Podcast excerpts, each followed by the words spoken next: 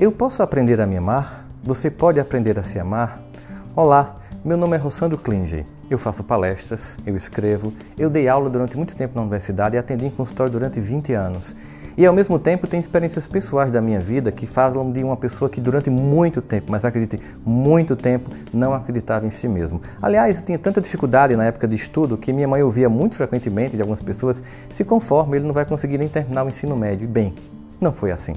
E para isso eu tive que construir uma capacidade de gostar de mim, mesmo em muitos momentos achando que eu não tinha motivo nenhum para isso. E acredite, é uma construção que ainda está em andamento, mas eu queria compartilhar isso com você. Por isso nós estamos propondo um treinamento de oito módulos. Nesse treinamento nós vamos trabalhar muitas das emoções que fazem a gente não ter capacidade de se amar, que nos inibem nos relacionamentos com as pessoas, que criam fantasias em relação a nós mesmos, em relação aos outros e que torna a nossa vida, que às vezes é muito boa, infernal, somente por não termos maturidade de enxergar aquilo que nós já conquistamos. Por isso nós temos que aprender a amar-se para aprender a amar, a perdoar-se para aprender a perdoar, não como um sentimento egoísta. É porque sempre que nós construímos em nós certos recursos, certas habilidades, essas habilidades elas são extremamente úteis, esses recursos, para conviver com as demais pessoas. Sempre que nós desenvolvemos essas competências, elas nos fornecem um conjunto de repertório para o grande desafio da convivência humana. O desafio intrapsíquico, que é de conviver comigo mesmo,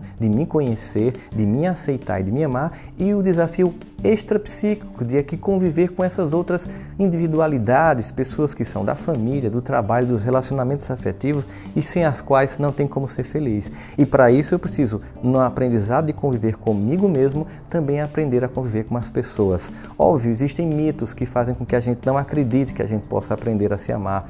As pessoas acham que a gente nasce de um jeito e morre daquele mesmo jeito. E acredite, tem até um adágio popular que diz que pau que nasce torto morre torto. Isso não serve nem para pau. Se você pegar uma plantinha que está troncha e colocar perto dela um cabinho e amarrar, ela vai corrigindo o roteiro. Nós somos pessoas capazes de aprender, nós somos o ser do aprendizado, não somente intelectual, não somente aprender idiomas, matemática, trigonometria, história da humanidade, mas a nossa história pessoal.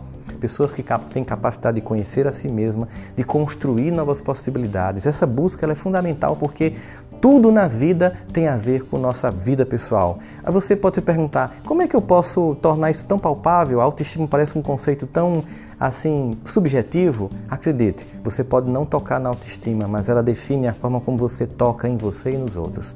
Você pode não ver a autoestima, mas ela diz de que forma você vai se enxergar e enxergar os outros. Você pode não escutar a autoestima, mas ela te diz dentro de você aquilo que você tem que escutar para se amar e ser feliz. E se você tem angústias, dores, sentimentos de que não se ama, nunca sabe dizer não, já se sentiu usado e abusado pelas pessoas e está procurando mudar tudo isso, me deixa contribuir com você. Durante 20 anos eu atendi pessoas individualmente no consultório, mas eu não consigo mais, viajo 26 dias do mês. Então eu queria te propor que a gente junto construa nessa etapa de oito módulos essa percepção de si mesmo. As vagas elas são limitadas. Todas as informações estão aqui abaixo para que você acesse e que a gente possa construir esse momento em que ao final dos módulos a gente possa pensar e redefinir como nós pensamos sobre nós, como esse amor que nós temos que sentir é fundamental para a nossa vida, para que todas essas dores, essas angústias e essas decepções não seja apenas uma memória de dor e de angústia que leva a um quadro quase que depressivo, mas que seja a memória do que a gente não deve mais fazer em relação a nós mesmos para construir finalmente uma vida diferente.